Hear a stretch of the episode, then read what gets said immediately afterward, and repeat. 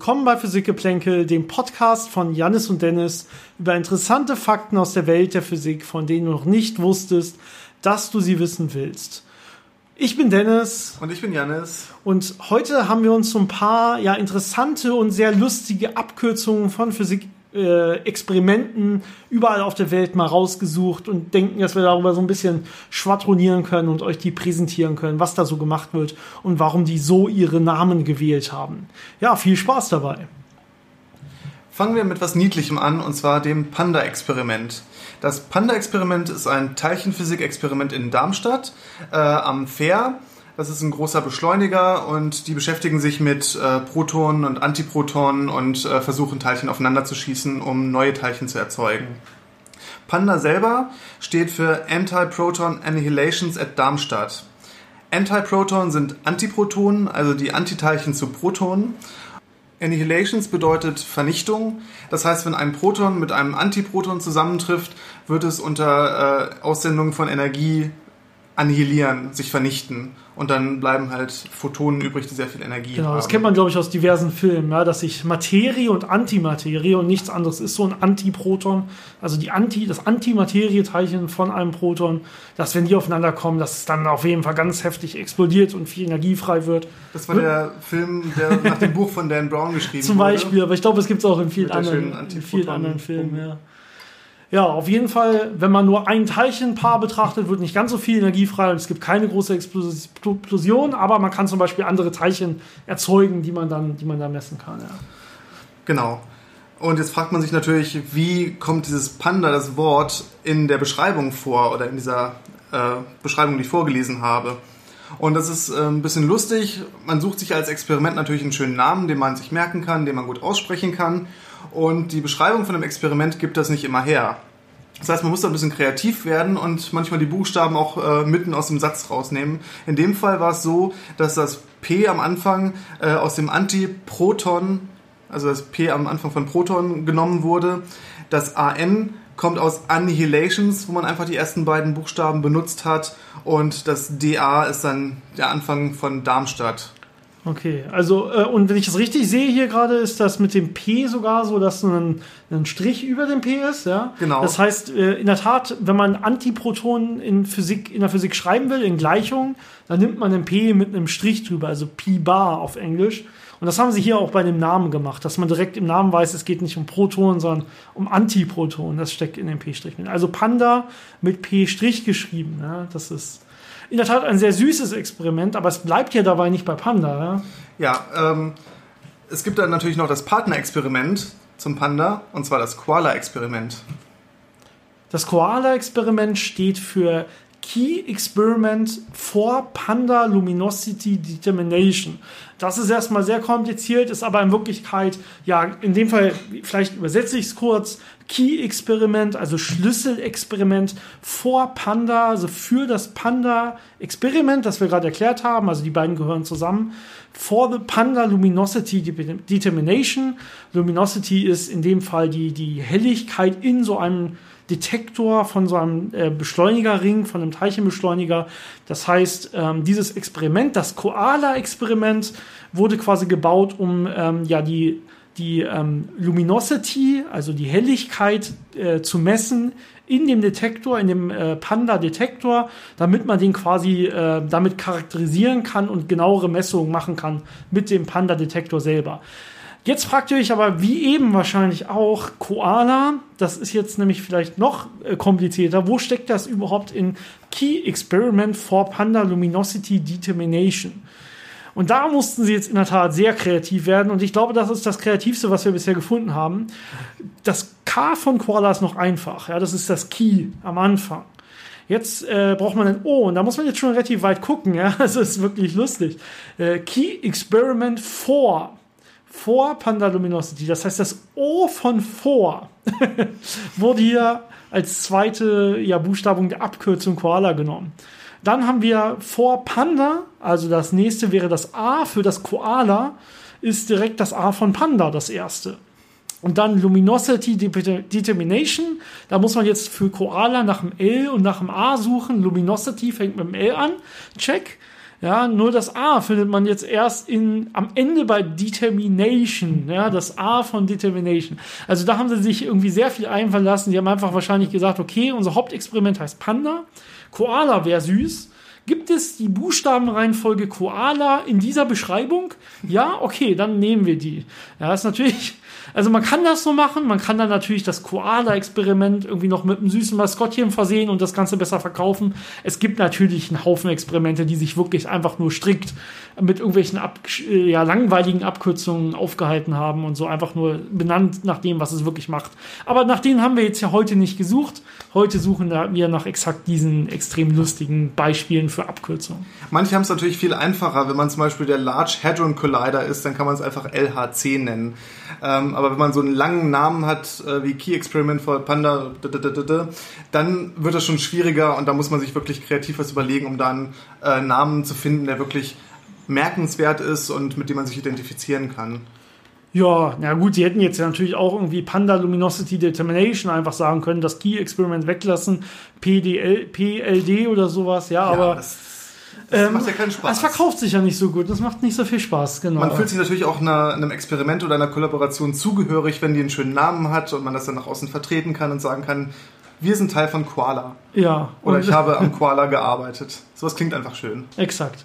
Als nächstes haben wir ein Beispiel für einen Experimentnamen, der jetzt nicht aus einer Abkürzung besteht, sondern aus einem ganzen Namen, aber mit einer Referenz in die Popkultur, wie das bei Physikern häufig der Fall ist, und zwar The Dark Side. Das ist ein Experiment äh, bei L'Aquila in Italien. Das ist in einem tiefen Berg, in einem Stollen und äh, besteht aus einem großen Tank, der mit flüssigem Argon gefüllt ist. Und wie Darkseid schon verspricht, suchen die nach der dunklen Seite des Universums, wie wir ja schon äh, in einer der letzten Folgen mal erzählt haben, nach dunkle Materieteilchen. Und hoffen da irgendwelche Wechselwirkungen zu sehen. Genau, und also die haben sich nicht irgendwie an irgendwelchen Detektoren, die sie benutzen oder irgendwelchen Wechselwirkungsstärken oder so bedient in ihrem Namen. Also ist sehr kompliziert gemacht, sondern die haben sich wirklich einfach Darkseid genannt. Das ist natürlich auch sehr ja, cool ist in dem, in dem Zusammenhang. Und natürlich sehr gut, wenn man Leute äh, rekrutieren möchte, die in dem Experiment arbeiten, kann man einfach sagen, join the dark side, we got cookies oder so. Also Gibt, ich würde auf jeden Fall mitmachen, wenn die, ich da leben würde. Die haben bestimmt T-Shirts damit, oder? Ich bin mir sicher. Ich glaube auch. Ein Experiment, was ich mir noch rausgesucht hatte, war das Sage-Experiment. Ähm, das ist mir vor allen Dingen aufgefallen, weil es Soviet American Gallium Experiment heißt. Und ich dachte mir, Sowjets, die sind jetzt ja schon länger nicht mehr da. Müsste das nicht, äh, wenn es denn eine russisch-amerikanische Kollaboration ist, äh, irgendwie russisch-amerikanisch heißen? Das heißt, es würde dann nicht Sage, also S-A-G-E, sondern Rage heißen. Und in der Tat ist es so, dass das erst danach quasi, in, äh, oder zumindest im Übergang, dann, äh, man wollte es umbenennen, man hätte es umbenennen können. Äh, aber Rage klang wohl nicht äh, gut genug für dieses Experiment, was in der Tat in Russland steht und eine russisch-amerikanische Kollaboration ist. Deswegen hat man es Sage belassen. Ne? Das war vielleicht noch ein bisschen frisch. Also das Experiment hat, glaube ich, 1989 ungefähr seine Arbeit aufgenommen und ist dann gleich Rage zu nennen nach dem Kalten Krieg. Genau. Eine äh, weitere Sache, die mir aufgefallen ist, als wir jetzt dieses Experiment mal gegoogelt haben, ist äh, unter anderem, also erstmal, was machen die? Ja, also äh, wir haben über Gallium-Experiment geredet. Die probieren in der Tat Neutrinos zu messen, die aus unserer Sonne kommen, also die in der Sonne entstehen. Neutrinos sind ja ganz, ganz leichte Teilchen, die sehr, sehr wenig wechselwirken. Deswegen kann man mit diversen ja, Experimenten probieren, so Neutrino-Wechselwirkungsraten zu messen und deren Masse genauer zu bestimmen und so weiter. Und die benutzen dafür in der Tat Gallium, flüssiges Gallium, ungefähr 50 Tonnen, äh, in so einem großen Tank. Und da wechselwirkt jetzt so ein Neutrino mit diesem Galliumtank. Und in der Tat wird dann ähm, das Gallium zu Germanium ähm, ja, zerfallen in dem Fall. Und dementsprechend äh, kann man dann äh, quasi nach ein, zwei Monaten oder wöchentlich oder wie man will, kann man quasi überprüfen, welche Mengen von Gallium sind hier zur Germanium geworden und daraus dann für, äh, auf die Wechselwirkung schließen von Neutrinos mit diesem äh, Gallium an der Stelle. Äh, eine Sache, die ja noch auffällig war, ist, dass äh, ungefähr 1993, 94 äh, ungefähr fünf Tonnen äh, von diesen 50 Tonnen äh, Gallium gestohlen worden. Und zwar im Laufe über, über Wochen hinweg, immer in kleinen Mengen, bis irgendwann wirklich fünf Tonnen gefehlt haben. Das Zeug ist wirklich teuer, ja. Deswegen hat man das vermutlich in Russland dann ja langsam dem Experiment entzogen. Äh, gemerkt ähm, hat man das dann äh, mit einem sogenannten Gravity Wave Detektor. Äh, auf Deutsch, weißt du, wie es auf Deutsch Schwere heißt? Wellen. Schwere Wellen. Also wir haben nicht Gravitational Waves, äh, Gravitationswellen, über die wir hier schon mal berichtet haben, sondern in dem Fall schwere Wellen. Also wirklich einfach ähm, Wellen im Erdboden quasi, die man messen kann. Also eine Art Erdbebenmesser, nur sehr genau an der Stelle. Und da hat man gemerkt, dass äh, sich große ja, Mengen von Material von diesem Experiment regelmäßig entfernen ähm, obwohl es nicht natürlich erlaubt war. Und da so hat man dann irgendwann den Dieb gefasst und danach dann das Gallium wieder gereinigt und das Ganze wieder ja auf Ausgangsniveau gebracht. Ja, aber sehr interessant auf jeden Fall, dann über solche Geschichten zu lesen in so einem Zusammenhang. Man muss auf sein Experiment immer sehr gut aufpassen. Vor allen Dingen, wenn man teure Sachen hat, die man auch gut auf dem Schwarzmarkt verkaufen kann. Ne? Äh, die teuren Sachen bei Gravitationswellendetektoren und so weiter sind ja meist irgendwie Spiegel, die man sonst nicht gebrauchen könnte, Ja. zum Beispiel. Ja. Wobei es gibt ja die äh, Gravitationswellendetektoren, die Goldkugeln, massive große Goldkugeln benutzen. Die könnte man schon klauen und verkaufen. Ja, also da muss man wirklich drauf Acht geben an der Stelle. Gerade die Teilchenphysik ist ja bekannt äh, für ihre ausgefallenen Namen. Was ich noch gefunden habe, gerade oder auch selber schon weiß, weil unter anderem das Experiment, was ich beim letzten Mal vorgestellt habe, das Axion-Experiment, äh, im Hera-Nordtunnel am DESI stehen wird, am Beschleunigerring in Hamburg. Das heißt, Hera ist auf jeden Fall der Name eines Beschleunigerringes. Und ähm, das ist in der Tat keine Abkürzung, sondern die haben einfach das Ganze nach griechischen Göttern benannt. Äh, und in dem Zusammenhang hat das DESI auch noch einen Hermes-Detektor. Ähm, und sie hatten noch einen weiteren, genau, Zeus haben sie auch noch. Also sie haben Hera, Hermes und Zeus als Detektoren. Das heißt, die gesamte griechische Mythologie versammelt, um Teilchen zu detektieren. Quasi, ja. Und wenn man noch weiter guckt, nicht am DESI, sondern am CERN ähm, in Genf, findet man noch Delphi als Detektor. Das Zumindest ist natürlich ein schöner Ursprung. Kontext, äh, das Orakel von Delphi, das einem Weissagungen gegeben hat und dann vielleicht Hinweise gibt, oh, da ist ein neues Teilchen. Genau, also es sind alles nur Teilchenphysik, Detektoren und Beschleunigerringe, die quasi dafür genutzt werden, für das, was wir auch gerade schon beschrieben haben. Teilchen, man schießt Teilchen mit hoher Energie aufeinander, probiert äh, zu, zu gucken, in was sie zerfallen oder ob sie sogar neue Teilchen erzeugen in der Stelle. Wo wir gerade bei Aktionen und am DESI sind, ähm, kann man vielleicht direkt noch Mad Max erwähnen, benannt nach zum Beispiel diesem bekannten Film, ja. Ähm, und Mac steht in dem Zusammenhang für Magnetized Disk and Mirror Axion Experiment, also auch ein Experiment, mit dem man ähm, dunkle Materie, in dem Fall Aktionen, nachweisen will. Ähm, ja, es steht auch äh, im Zusammenhang äh, mit dem ALPS-Experiment, über das wir das letzte Mal schon berichtet haben, ähm, mit dem man auch Aktionen am DESI nachweisen will. Das MadMax ist allerdings jetzt gerade erst in der Planungsphase. Und was habe ich gesagt? Magnetized Disk, also die haben irgendwie große magnetisierte Scheiben, die sich, die, die sich drehen und ähm, die jetzt hoffen, dass man Aktionen, die jetzt äh, in, ja, in Nähe dieser, dieser Magnetscheiben kommen, die ja alles normalerweise durchdringen können, weil sie nicht mit Materie wechselwirken, dass die jetzt quasi resonant an diesen Magne- Magnetscheiben dann äh, gefangen werden können. Also man probiert quasi diese Aktionen zu verwandeln in Photonen und in dem Fall im Mikrowellenbereich. Ja, und äh, diese Magnetscheiben äh, sind quasi resonant in diesem Mikrowellenbereich und damit könnte man jetzt diesen Übergang erzwingen und nachher diese Photonen messen, hoffentlich. Ja, das ist die Idee von, von Mad Max. Auch sehr cooler Name, denke ich. Eine weitere Kollaboration, über die ich neulich gestolpert bin, ist die Neuland-Samurai-Kollaboration. Das fand ich einen sehr interessanten Namen, Neuland-Samurai. Und das setzt sich zusammen aus zwei Experimentteilen, und zwar dem deutschen Neuland-Experiment, das in Darmstadt entwickelt wurde, aber in Japan eingesetzt wird am Riken. Das ist auch ein großer Teilchenbeschleuniger. Und es wird da zusammen mit dem Samurai Detektor verwendet. Und äh, ganz grob geht es darum, äh, sehr schwere Isotope, also sehr neutronenreiche Kerne, irgendwo drauf zu schießen und sich deren Reaktionen dann anzuschauen. Und dann hat man die verschiedenen Detektoren, die sich verschiedene äh, Produkte von dieser Reaktion anschauen. Und Samurai steht dabei für Superconducting Analyzer for Multiparticles from Radioisotope Beams. Also ein supraleitender äh, Analysator für Multiteilchen-Events äh, äh, aus einem Radioisotopenstrahl, also einem Strahl mit äh, sehr schweren Teilchen. Und Neuland steht für New Large Area Neutron Detector, wobei das New jetzt einfach ins Deutsche übernommen wurde, um zu zeigen, das ist ein deutsches Experiment.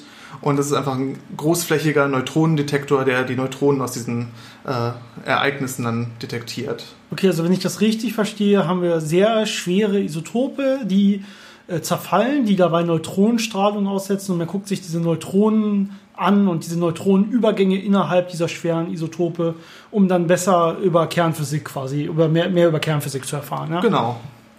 Sehr schön. Und dafür braucht man natürlich einen guten Namen. Samurai. Samurai, Neuland.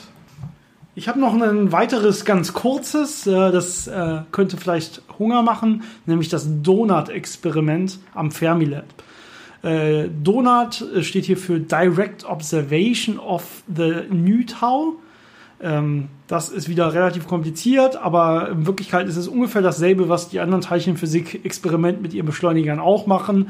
Also eine direkte Observation, eine direkte Beobachtung des Nü-Taus. Und das Nü-Tau ist ein Neutrino wieder, also das Tau-Neutrino, in dem Fall ein sehr, ein bisschen schwereres Neutrino, was man hier beobachten kann, wieder mit einem Target-Experiment. Also man schießt Sachen auf einen Target und guckt sich nachher mit ähm, ja, Detektoren an, was ist da alles bei rausgekommen. Aber Donut ist natürlich wieder ein schöner Name hier in den USA, den sie sich da gewählt haben. Die haben bestimmt äh, am Eingang auch einen großen Donutladen, bin ich mir sicher. Eine sehr beliebte Methode, Experimente zu benennen, ist auch einfach nach Frauen die Experimente zu benennen. Ich weiß nicht, ob das dann Frauen sind, die der Experimentator, der das initialisiert hat, gut kannte oder mochte. Ja. Aber es gibt da sehr viele Beispiele, so zum Beispiel Katrin oder Alice. Und ein schönes Beispiel ist auch Penelope, und da waren sie sehr kreativ, äh, um sich auch wieder da die Buchstaben aus, dem, aus der Experimentbeschreibung rauszuholen. Penelope steht nämlich für A Precision Experiment on Neutron Lifetime Operating with Proton Extraction. Also ein Präzisionsexperiment, äh, um die Neutronen-Lebenszeit zu messen. Und das wird dann Operating, also wird betrieben äh, mit Proton Extraction, also Okay. Was genau das bedeuten soll, weiß ich auch nicht. Das ist ein bisschen komplexer. Ja, aber ich, da hat man ich, sich glaub, dann. Ich glaube, ich habe so ein bisschen eine grundlegende Vorstellung. Also man will ja Neutronen-Lebenszeit berechnen. Das heißt, was heißt das überhaupt? Das heißt Neutronen, wenn sie nicht festgebunden sind in Materie. Ja, also zum Beispiel der Tisch hat auch Neutronen und der Tisch zerfällt ja nicht. Ja, das heißt, wenn die Neutronen gebunden sind, haben sie erstmal eine äh, lange Lebenszeit oder sogar eine unendliche Lebenszeit. Ja, aber wenn jetzt, wenn ich ein freies Neutron habe, was überhaupt nicht gebunden ist an irgendein Atom oder so, dann zerfällt das nach relativ kurzer Zeit.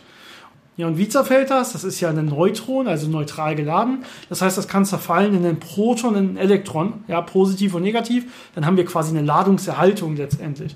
Und ich denke, was man jetzt machen kann, um quasi diese Lebenszeit genauer zu messen, und ich glaube, das, was sie tun wollen, ist jetzt zum Beispiel eine Protonrate zu messen, die jetzt dabei entsteht, mehr oder weniger. Ja. Also ich habe Neutronen, ich habe freie Neutronen und messe nachher eine entstehende Protonrate, die aufgrund des Zerfalles von diesen freien Neutronen passieren. Ne? Dafür muss man wahrscheinlich die Neutronen erstmal irgendwie frei kriegen. Das heißt, man hat irgendeine Falle, eine Magnetfalle oder so, mit dem man die Neutronen fangen kann, ähm, damit sie dann nicht einfach wechselwirken mit irgendwelchen anderen ja, Atomen oder äh, Elementarteilchen. Und dann kann man warten, bis sie zerfallen. Ja, aber keine Angst haben, wie gesagt, euer Tisch ist trotzdem sicher. Gut, vielleicht abschließend noch ein Experiment, was ich hier auf meiner Liste stehen habe. Das ist das Focus-Experiment. Focus, so wie man, ja, wie man es kennt von dem Auto zum Beispiel. Ja, und es steht in dem Fall für Photo Production of Charm Upgraded Spectrometer. Ja, also das Focus, FO ist von Photo Production, die ersten beiden Buchstaben. Und dann Off Charm, hier geht es um das Charm Particle, ja, das ist äh, auch ein Kernbaustein quasi. Und äh, das wichtig, damit man hier wirklich Fokus schreiben kann, ist natürlich, dass man die zweite Ausbaustufe hier schon hat und dann Upgraded Spectrometer, also US, US, ja, hier mit dranhängen kann. Also das, der Name Fokus hier sehr lustig. Man könnte das Experiment auch mit seinem wirklichen Namen bezeichnen, nämlich E831. Ja, aber das, das ist natürlich langweilig. sehr langweilig, genau. Äh, genau, also die probieren so ganz viele solche Schamteilchen, also solche Kernbausteinteilchen zu produzieren und dann sowas auch so ähm, Lifetime Measurements, also solche ja, äh, solche Halbwertszeiten von solchen Teilchen und sowas zum äh, Untersuchung zu machen, Spektroskopie von solchen Teilchen, um einfach mehr in dem Bereich der Kernphysik und der Aufbau der Materie zu verstehen. Das Ganze ist auch positioniert am Fermilab in den USA. Gut, ich denke, unsere Listen sind leer. Ähm, ich denke, das reicht auch an, an Länge für so einen Podcast. Wir experimentieren zurzeit noch so ein bisschen mit der Podcast-Länge. Äh, schreibt uns am besten, was euch am besten gefällt, was am besten ankommt. Momentan machen wir es auch so ein bisschen themenabhängig. Also wahrscheinlich wird die nächste Podcast-Folge, die, äh, die, die ihr erwarten könnt, da kann ich vielleicht direkt ein bisschen teasern. Es geht wahrscheinlich um diverse ja, Paradoxa in der Physik und äh, deren vielleicht Erläuterung, Erklärung. Ähm, wenn euch sowas interessiert, äh, wartet auf jeden Fall unsere nächste Folge ab. Heißt es wirklich Paradoxa? Ja. Oder Paradoxien? Oder Nee. Paradoxis? Also- Paradoxen? Ich äh, habe ja extra vorher bei Wikipedia nachgeguckt, da heißt es Paradoxa und ich glaube Wikipedia alles. Dementsprechend Okay. bin ich mir da sicher. Wenn das Internet das sagt. Genau. Also nächste Folge Paradoxa, die wir unterschiedlich äh, separat voneinander vorbereitet haben. Vielleicht können wir uns mit dem einen oder anderen da überraschen und mal gucken, wie gut der andere im Aufklären ist oder auch nicht. Na, das äh, wird sich dann zeigen. Ähm, aber genau, wahrscheinlich wird das wieder eine ein bisschen längere Folge werden. Diese Abkürzungsfolge heute fanden wir sehr lustig, hat uns sehr viel Spaß gemacht, auch so, uns mit diesen Experimenten zu beschäftigen.